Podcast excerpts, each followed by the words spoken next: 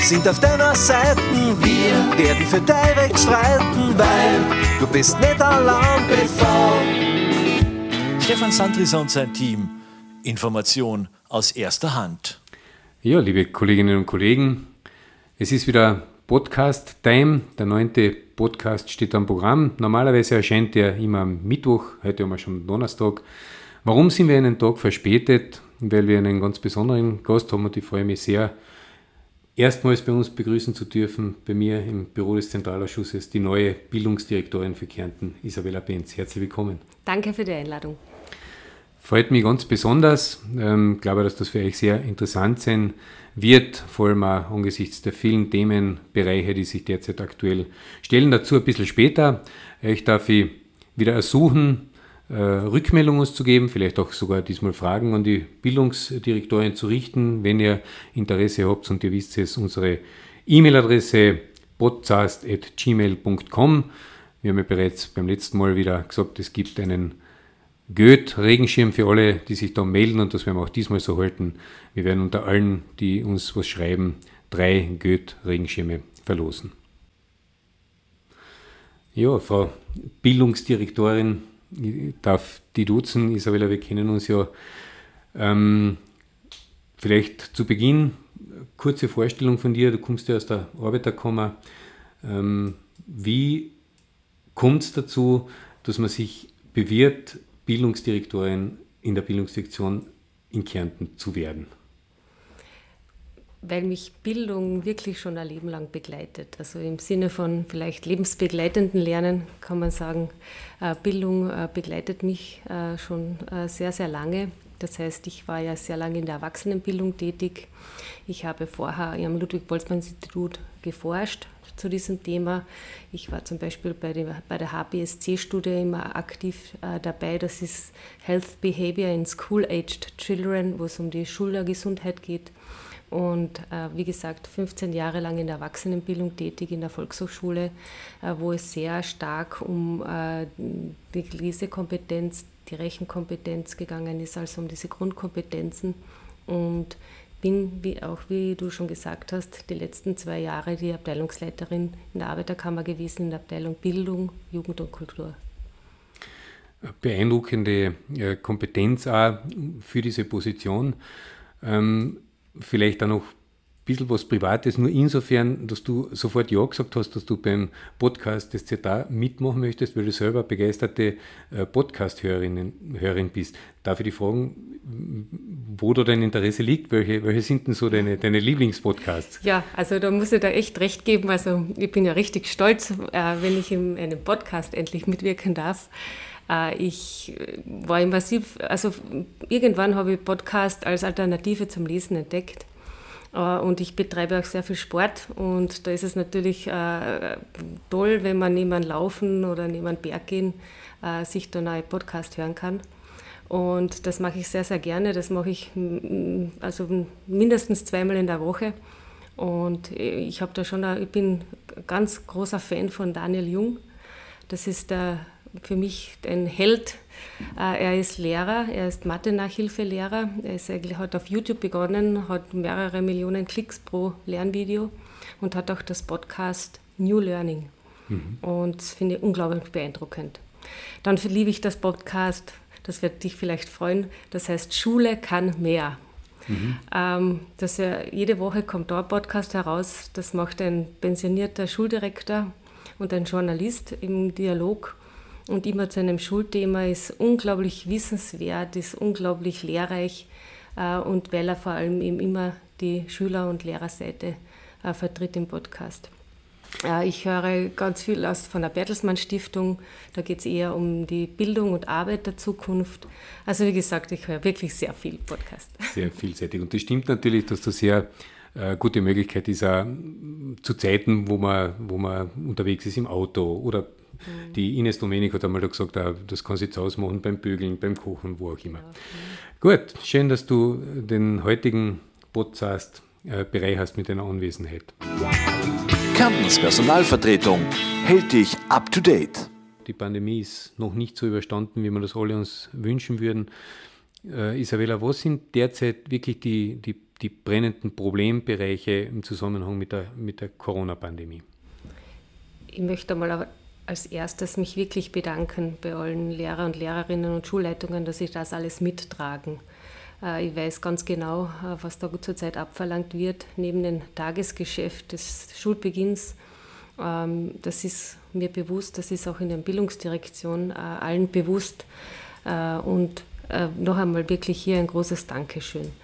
Ähm, die große Herausforderung ist derzeit für mich, dass keiner wegbricht, muss ich ganz ehrlich sagen, weil ich weiß, welche, welchen intensiven Tag derzeit die Schulleitungen vor allem draußen haben. Es ist ja nicht nur die Verwaltung, es ist ja der Lehrer, es ist der Schüler, es sind die Eltern, äh, die ebenso äh, sozusagen den Schulleitung brauchen. Und, und hier ist es wirklich äh, ganz wichtig, dass wir als Bildungsdirektion in irgendeiner Form unterstützen können. Ich weiß auch, hier gibt es Aufholbedarf, das ist mir vollkommen bewusst. Und ich hoffe, dass wir hier wirklich uns auch verbessern werden. Ich denke, das ist erst einmal sehr schön, was du sagst, dieses Lob in Richtung der Schulen. Und dem kann sich durchaus auch die Personalvertretung annähern. Ähm, ich glaube, die Herausforderungen sind so groß, dass es auch gar keinen Sinn macht, gegenseitig Schuldzuweisungen zu machen. Natürlich könnte man jetzt in Richtung Ministerium sagen, man würde sich wünschen, dass manche Regelungen schneller da sind, dass sie eindeutiger sind, aber angesichts der Umstände äh, wird, wird man es nur schaffen, gemeinsam und, und kooperativ aus dem Ganzen hinauszukommen. Und es gibt ja auch genug äh, Problembereiche. Einer davon ist natürlich die, die Kritik an den ganzen Maßnahmen, die auch dazu führt, und das wäre ein zweiter Bereich, den wir vielleicht kurz besprechen könnten, mit, den, mit dem häuslichen Unterricht, der Entwicklung, mhm. die wir ja sowohl organisatorisch, aber auch pädagogisch mit großer Sorge beobachten, das ist, dass die Anmeldungen zum häuslichen Unterricht halt sehr stark angestiegen sind mhm, mit dem heutigen genau. Schuljahr. Mhm. Also wir haben jetzt 500, über 500 Anmeldungen zum häuslichen Unterricht. Das hat sich also im Jahr verdoppelt, das sind 530. Ähm, und ähm, es ist aber prinzipiell, sage ich immer, wir dürfen nicht vergessen, 99,5 Prozent der Kinder und Jugendlichen sind in der Schule. Und die brauchen unsere wirklich Hauptaugenmerk und wir haben da wirklich genug zu tun. Und das ist die Entscheidung von Erziehungsberechtigten, sich abzumelden. Das ist zu akzeptieren, das ist gesetzlich möglich und das ist zu akzeptieren. Ähm, eine gesetzliche Änderung wird es voraussichtlich nicht geben. Die Zweidrittelmehrheit im Parlament, dass es eine Verfassungsänderung äh, gibt, ist eher unwahrscheinlich nach meiner Einschätzung. Das heißt also, die einzige gesetzliche Möglichkeit, die wir haben, ist mit Verordnungen und Erlässen zu arbeiten. Und hier werden wir als Bildungsdirektion im Schulterschluss mit allen Bundesländern bzw. mit dem Ministerium die entsprechenden Verordnungen äh, durchführen und wir bereiten die auch gerade vor. Hier geht es um dieses Zwischengespräch zu Semester. Hier geht es darum, dass die Prüfungsschulen äh, beschränkt werden. Hier geht es darum, dass der Prüfungstourismus nicht mehr möglich ist, dass also wirklich die Personen oder die Eltern ihre Kinder nicht noch in ein anderes Bundesland fahren zur Externistenprüfung, sondern dass die in Kärnten stattfinden muss. Also all das können wir tun. Vom Prozedere ist es so, wenn wir, also, oder, oder so, das Problematische sind ja die illegalen Privatschulen, mhm. die Lerngruppen, mhm. die sich jetzt äh, sozusagen auftun. Und das ist nicht vom Gesetz her nicht erlaubt. Es wäre dann eine illegale Privatschule.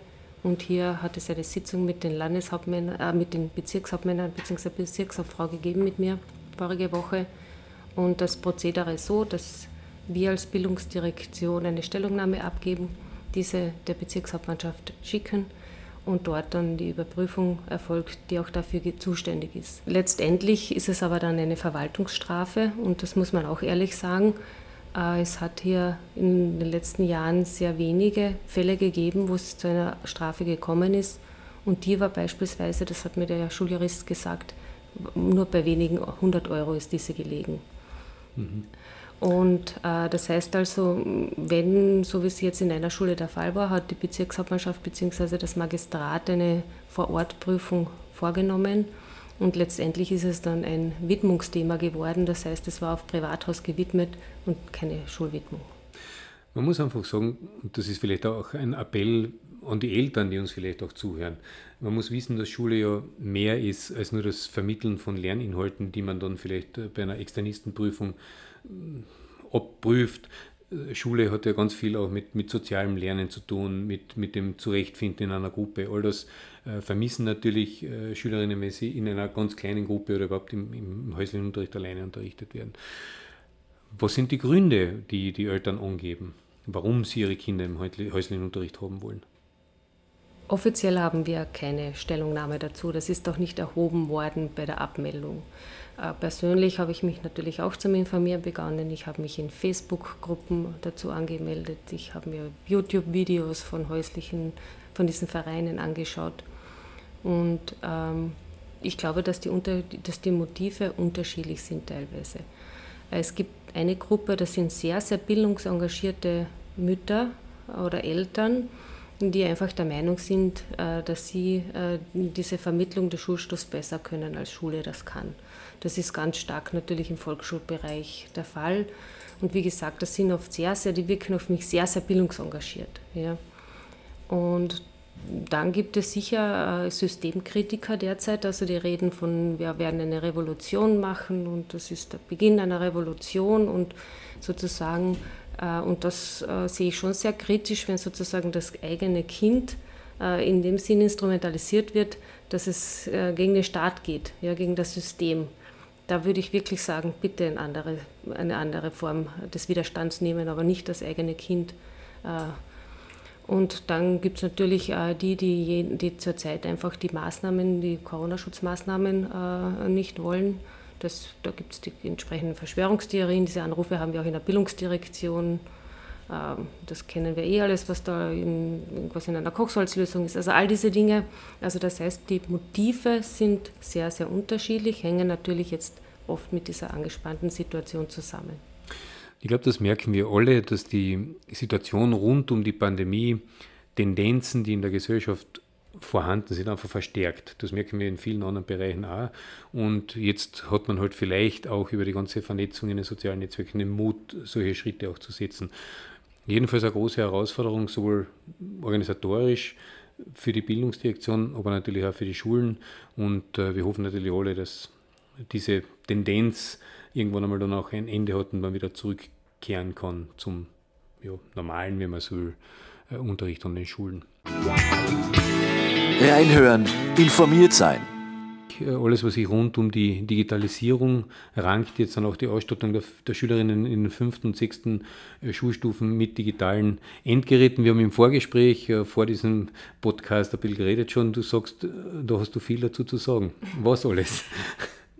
Ich bin ein Fan von digitalem Lernen. Und es tut mir fast ein bisschen im Herzen weh, wenn das derzeit eine technisierte Geräte-Diskussion ist. Ja. Äh, ich sehe unglaubliche Chancen in, der in dem digitalen Lernen. Für mich kann digitales Lernen wirklich gelungenes Lernen sein, weil es zum Beispiel eine uralte pädagogische Forderung erfüllen kann, nämlich Lernen individualisiert und personalisiert äh, zu machen. Und das kann Digitalisierung. Das ist aber jetzt nicht das Gerät oder das Tablet, sondern das ist die entsprechende KI dazu, also die künstliche Intelligenz mit dem entsprechenden Algorithmus. Das ist natürlich jetzt ethisch, moralisch, klingt das natürlich jetzt schon ein bisschen gefährlich.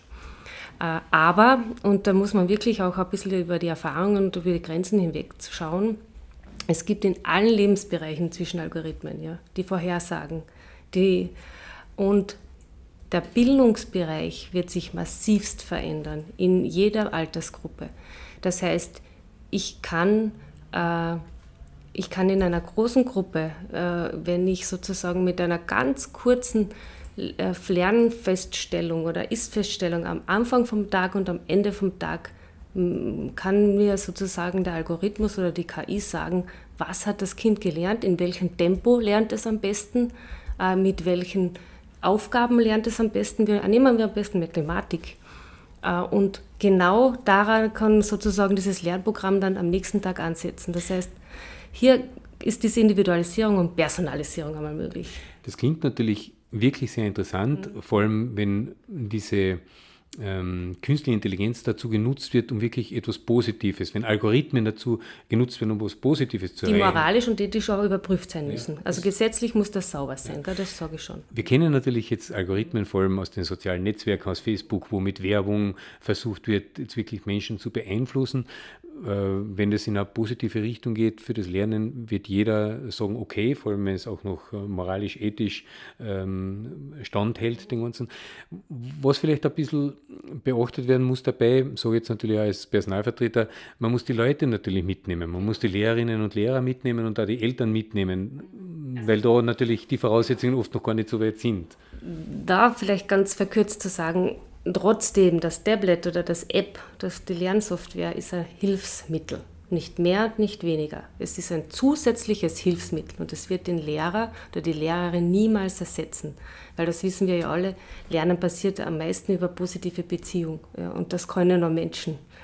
Und, ähm, der, aber was es sein wird, ist, dass sich die Rolle der Lehrer und Lehrerinnen sehr, sehr verändern wird. Nehmen wir alleine Lernen oder Lehren, Unterrichten wird viel, viel transparenter.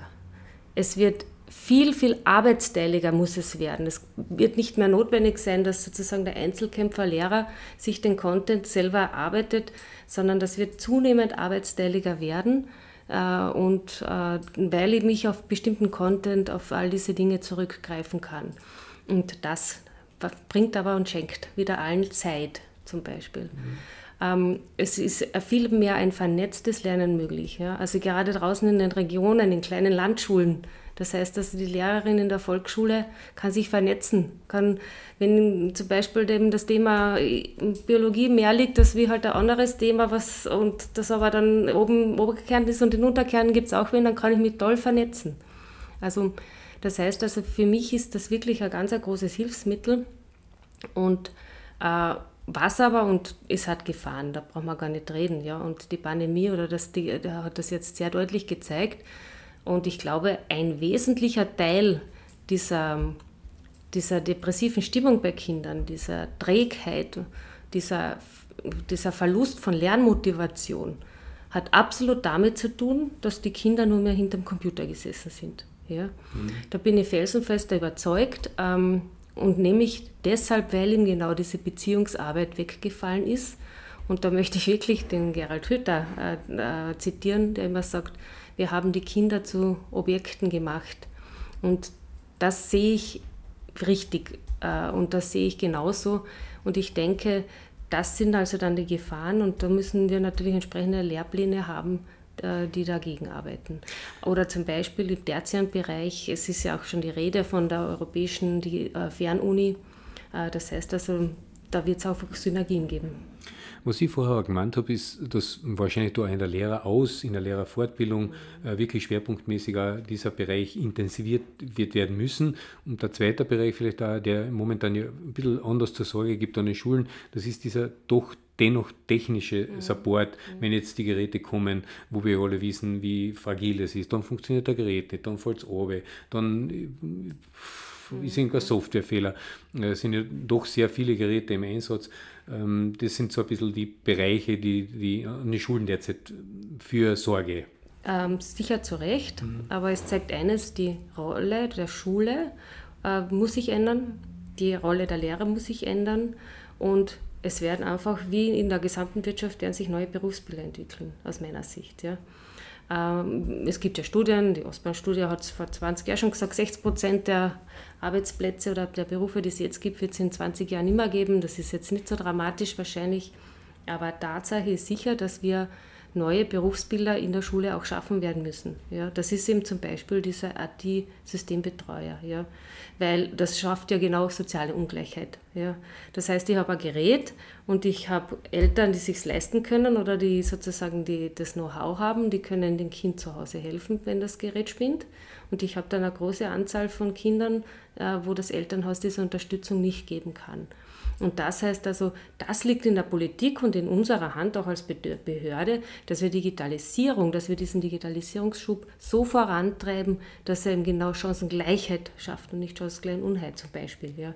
Das lässt sich sicher nicht in dem Semester lösen. Mhm. Äh, und deshalb ist es jetzt sicher ganz eine turbulente Zeit. Aber ich hoffe und bin da zuversichtlich, dass wir das im Laufe der Jahre zu, zu besser zusammenbringen. Ja. Aber wir sind uns natürlich einig, äh, diesen Bereich, den kann man nicht negieren, den kann man nicht aus den Augen lassen. Man muss alles tun, um da auch mitzuhalten. Und ja, die Gesellschaft entwickelt sich einfach weiter und die Schule als Vorbereitung für die Zukunft muss das natürlich auch tun. Dafür ist Äh, das ist zum Beispiel dann auch so eine Forderung, die ich wirklich auch habe. Wir müssen die Lebenswelt in die Schule bringen. Ja. Und wenn nicht die Lebenswelt Smartphone, was dann? Ja. Mhm. Also das, und das ist zum Akzeptieren und deshalb Diskussionen wie darf, darf das Kind ein Handy in der Schule haben oder nicht, also das können wir uns sofort sparen. Ja. Vielleicht sind es ja genau diese Dinge, die jene Eltern, du, du, hast ja vorher davon gesprochen, dass das oft sehr bildungsaffine Eltern auch sind, die vielleicht die Eltern an, an, an einem relativ starren System Schule äh, kritisieren und deswegen noch Alternativen suchen. Also muss man darauf reagieren. Äh, schwierig, sehr schwierig gestaltet sich noch immer äh, die Auswahl der Lehrerinnen durch die Schulleiterinnen. Wir haben ja eine große Anzahl an Planposten heuer ausgeschrieben gehabt, äh, zu einer Zeit, wo die Schulen zum großen Teil auch nicht besetzt sind. Äh, vielleicht, dass man den Bereich noch kurz Lehrerinnenauswahl, äh, Get Your Teacher und vielleicht auch die Problematik, du hast ja zu Beginn angesprochen, die großen Herausforderungen für Schulleiterinnen und auch die, die, die, den Umstand, dass es immer weniger Lehrerinnen gibt, die bereit sind, eine Schulleitung zu übernehmen. Wie siehst du das? Das ist vielleicht eh genau äh, das, was dazu passt. Eben, wie gesagt, die Rolle einer Schulleitung wird sich oder verändert sich ja gerade massivst. Ja. Früher war das eine Person aus dem Kollegium, die halt dann diese administrativen Aufwände noch dazugenommen hat, wenn ich es so salopp sagen kann. Und jetzt kommt ein ungleich mehrer Aufwand auf Schulleitungen hinzu. Ja, und da ist natürlich die Frage, ob sozusagen bei einer derartigen Managementfunktion äh, sozusagen diese Lehrerrolle überhaupt noch passend ist. Ja mit der entsprechenden Arbeitszeit, mit der entsprechenden Ferienzeit. Ja. Äh, die Ferienregelung, dass zum Beispiel äh, nur wenige Tage vor Schulbeginn die Schulleitung wieder in die Schule kommen muss. Das ist ein unglaublicher Stress für alle. Ja. Allein wenn ich als Behörde denke, wie viele E-Mails wir im Laufe des Sommers hinausgeben und so weiter. Und der Lehrer oder die Schulleitung hat zu Recht Ferien, das ist so und das ist zu Recht. Aber die Vorstellung, dass in wenigen Tagen äh, das alles aufgearbeitet werden muss, das ist ein Ding der Unmöglichkeit. Und äh, von meiner Vorstellung, ich bin ein sehr strukturierter Mensch, mich würde das den ganzen Sommer, den ganzen Sommer nervös machen, wenn ich weiß, ich muss irgendwann in die Schule und kriege dann diese Bombe. Also das heißt also, hier ist es sicher äh, wichtig, dass ich, äh, ja, dass sich hier neue Strukturen schaffen, aber neue Rollen. Hm. Bei dem läuten jetzt natürlich so ein bisschen die Alarmglocken. Die Frau Bildungsdirektorin möchte, dass die Direktorinnen im Sommer und die Lehrerinnen alle an den Schulen sind. Aber das ist ja richtig gesagt, das ist natürlich dienstrechtlich derzeit anders. Vielleicht wird sich auch da irgendwas ändern müssen. Natürlich dann auch äh, in Verhandlungen mit Gewerkschaft. Da sind wir bei einem sehr spannenden Punkt. Äh, wir sitzen auf unterschiedlichen Seiten. Du als Vertreterin der Behörde, als Chefin der Behörde und ich als Chef der Personalvertretung äh, der Pflichtschulerinnen und der Gewerkschaft. Ähm, wie war ja nicht immer so friktionsfrei, muss man sagen. Auch das Verhältnis, gerade in den letzten äh, beiden Jahren, in ein bisschen Auseinandersetzungen auch mit den Vorgängern denke. Wie siehst du Personalvertretung? Wie stellst du dir die ähm, Kooperation auch vor zwischen Personalvertretung und Behörde? Da gibt es sicher zwei Zugänge. Das eine ist, wir können sagen, wir, sind, wir zwei sind natürliche Feinde. das will ich nicht. Aber natürlich, äh, das, das wäre ein Zugang, den ich absolut nicht möchte. Ja. Äh, aber es ist ganz klar, als Personalvertretung hat man eine andere Rolle und eine ganz wichtige Aufgabe und ich als Behörde ebenso. Das ist so. Aber, und jetzt kommt das große Wir dazu, ich glaube und ich bin mir sicher, äh, dass neben dieser Schulpartnerschaft äh, Eltern, Lehrer, Schüler es ganz wichtig ist, auch die Personalvertretung hier mitzudenken. Denn es braucht einen starken Partner der, als Personalvertretung. Äh, es braucht ein gemeinsames und da bin ich überzeugt, dass wir das gut schaffen werden, wir zwei. Das klingt sehr, sehr positiv. Nachdem wir nicht heute das erste Mal miteinander reden, äh, kann ich mir das auch sehr gut vorstellen. Und es ist natürlich auch von Seiten der Personalvertretung her so, dass die Verantwortung, die auch die Personalvertretung und die Gewerkschaft hat, äh, dazu beizutragen, dass das gelingt, vor allem angesichts der derzeitigen Herausforderungen. Ich möchte aber wirklich sagen, ich komme von der sozusagen von der Arbeitnehmerseite und ich wirklich, ich schätze die gewerkschaftliche Arbeit sehr Ich weiß, wie wichtig das ist, auch geschichtlich betrachtet, wie wichtig es ist und wie wichtig es ist, dass es immer jemanden gibt, der für einen kämpft. Und da kann man in Wahrheit nur Danke sagen, was alles erreicht worden ist. Also das muss ich wirklich auch sagen. Gell.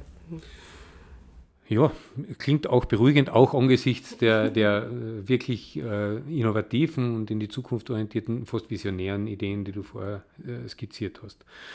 Ähm, wir werden obwohl ich merke gerade und das Gefühl habe, wir könnten noch stundenlang weiterreden und vielleicht werden wir das auch ein weiteres Mal machen oder, oder regelmäßig machen, dass wir so in periodischen Abständen uns treffen und miteinander reden.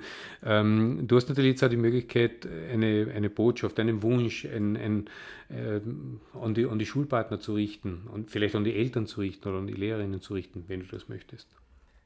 Ich wünsche mir ein respektvolles Miteinander.